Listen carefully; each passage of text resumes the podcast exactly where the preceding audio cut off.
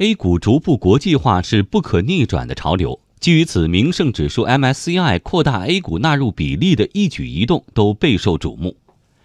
北京时间今天早上五点，MSCI 半年度指数审议结果公布。正如此前公布的扩容计划，指数里的中国大盘 A 股纳入因子从百分之五提高到了百分之十。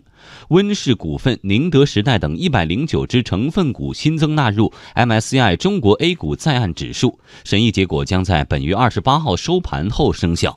随着 MSCI 扩容，外资布局窗口将再度开启。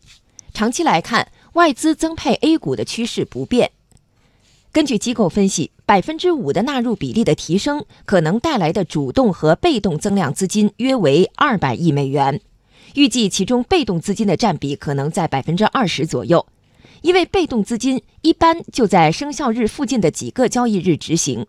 据估算，到时将有约四十亿美元，折合人民币在二百亿元到三百亿元之间的资金将在五月底进入 A 股市场。此外，今年 A 股还将纳入富时罗素指数和标普道琼斯指数。在多家海外资管巨头眼里，中国市场具有巨大的发展潜力。